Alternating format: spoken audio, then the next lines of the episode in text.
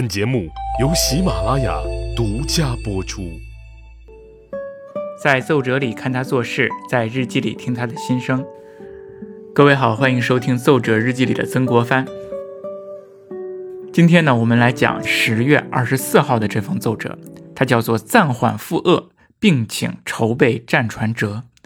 这其中呢，有这样的一句话，说：“再三思维，总以办船为第一先务。”臣现住衡阳，即在衡城试行赶办。那这句话当中呢，我想大家也听明白了，曾国藩是讲的一个办船的事情。办船是什么意思呢？其实就是要办理水师。曾国藩呢，建立湘军，他想在陆军之外建立一支水师。我们知道，曾国藩来到衡阳，他的主要目的呢，是为了躲避长沙复杂的官场。那同时呢，他也想利用衡阳的地理位置来放手建起一支水师。曾国藩认为水师是制衡太平军的第一要务，所以就在咸丰四年十月二十四日这封奏折当中，他说：“总以办船为第一先务。”那太平军的水师啊，确实是非常的强。啊，这在当时是众所周知的，这也是为什么太平军能够横行千里、往来无敌的一个重要的原因，就是长江的治水权呢，几乎完全就掌握在了太平军的手中。曾国藩在这份奏折当中，他也有这样的一句话来说明这个情况。他说：“该匪以舟楫为巢穴，以掳掠为生涯，千舻百艘游弋往来，长江千里任其横行。”我兵无敢过问者，你看看，他就是说太平军是生活在洲际之上，驾船掳掠，千舻百艘，遮天蔽日，游弋往来，在长江千里的水道之中上下横行。由于我们没有水军，所以根本就没有办法来阻止，这就造成了长江岸边的城市口岸都或多或少的被摧残或蹂躏。沿江的大小船只几乎都被掳掠，去充实了太平军的实力。这其实就是在说明，整个长江的治水权都被掌握在了太平军的手中。现在情况就是这样：两湖地方无一州可为战舰，无一卒息于水师。如果这个时候我们带兵去追赶太平军的话，那么他们走水路，我们走陆路，水陆两不相遇，我们几乎拿他没有办法。因此。曾国藩他才说：“臣再四思维，总以办船为第一先务。臣现在住衡州，即在衡城试行赶办。”那其实啊，办理水军并不是曾国藩一个人的主意，几乎是当时有志之士的共识。江忠源就曾经给曾国藩说过：“他说，今日办贼之法，必和江楚皖各省造船数百艘。”调闽广水师数千人，先肃清江面，而后三城可复。这里呢，其实是跟曾国藩的观点是一致的。他们都想先掌握治水权，哎，这是非常重要的。因为长江呢，几乎就是南部中国东西的水路要道，所以从这个时候起，曾国藩就开始认认真真的考虑办理水师了。我们前面几期讲过，曾国藩编练陆军，那么现在他又办练水军。难度啊，一点都不比陆军小，反而还更大。因为湖南是内陆省份，以前根本没有办理水军的经验。那么现在又该怎么办理呢？有没有经验可循呢？嗯，曾国藩呢，只能参考三个地方的经验，那就是广东、福建和浙江的水师创办，边做边学，边学边做。嗯，那么我们接下来就要来问问题了啊！创办水师，首先得有什么呢？得有船，要建造什么样的船呢？要怎么办才有船呢？经过一番调查之后啊，曾国藩打算用三种式样的船，叫做快斜、长龙和扇板。这是这三种呢，都是我们中国传统的船只式样。曾国藩呢，他在衡阳这就直接建立了一个改船厂，购买商用、民用的船只，然后改造成快斜和扇板两种。那什么是快鞋呢？快鞋呢，就是飞快的快，螃蟹的蟹，它的意思呢，也就是飞快的螃蟹一样。这种船呢，它的两侧有成排的桨橹，看上去呢，就像一只蜈蚣或者是螃蟹一样，所以叫做快鞋。每艘船都配有二十只左右的船桨，无风举桨，起风扬帆，有的时候呢桨帆并用，那在水上行走如飞，非常快，机动灵活。一开始是作为海盗的抢夺船或者是走私船，由于它的船体不小，还可以配有大量的火力和枪炮，因此对于这样一个机动灵活且火力可嘉的船，曾国藩也就把它纳入了进来。那另外一种扇板船是什么呢？这个呢是大家。在现在生活当中呢，也经常看到的一种小船啊，就在公园里呀、河流、湖泊里边那种非常小的船，由三块板组成，所以又被称为三板船。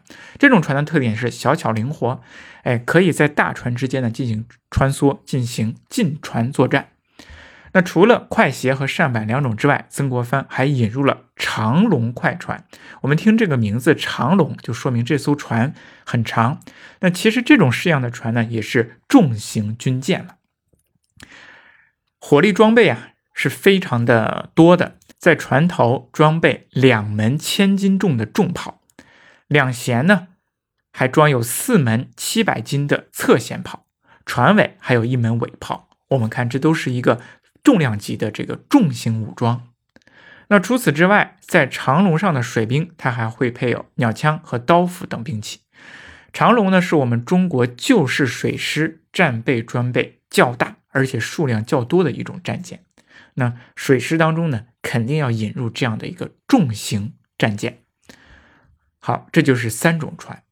我们说了，这有了船，那么水手士兵又该从哪里招募呢？曾国藩呢，他还是坚持老办法，水手就用船工，而且要用湘乡的船民为主。曾国藩他他就说过，水手需招致四千人，皆用湘乡人，不用外县的。为什么呢？是因为同县之人易于合心，还是用同乡的办法。所以统帅和营官也是老办法，也用书生儒将。其实啊，建立一支水军。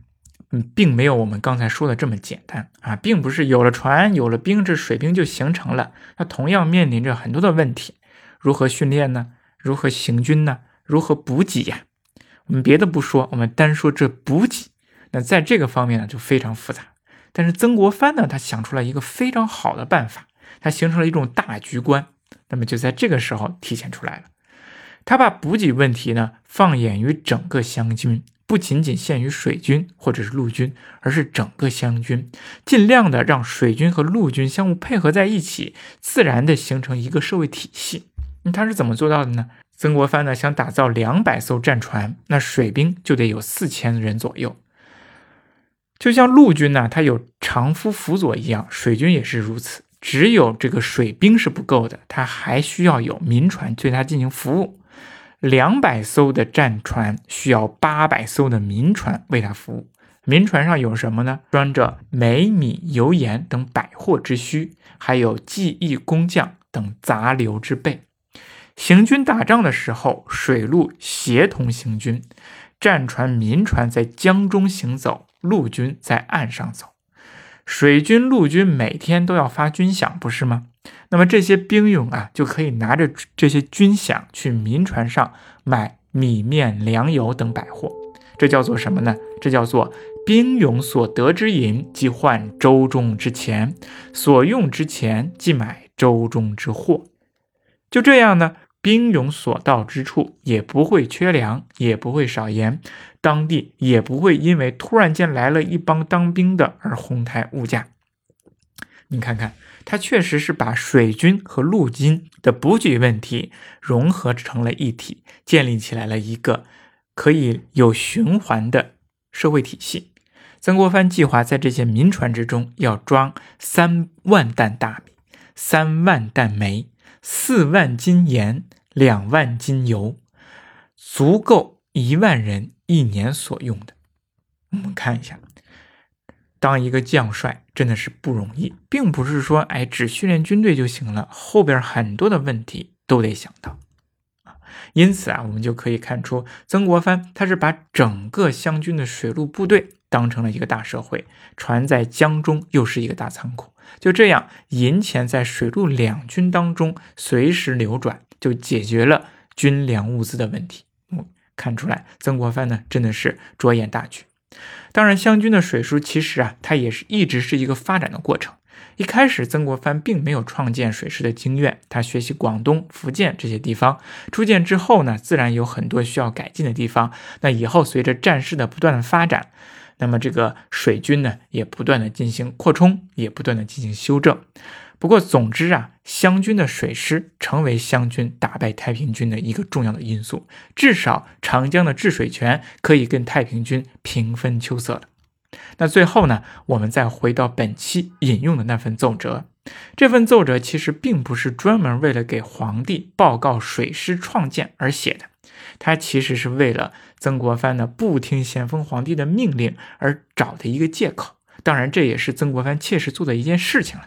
那咸丰皇帝要命令曾国藩做什么，他不听，而要找了一个这样的借口，把他造船的这件事儿说出来的了呢？我们下一期再说。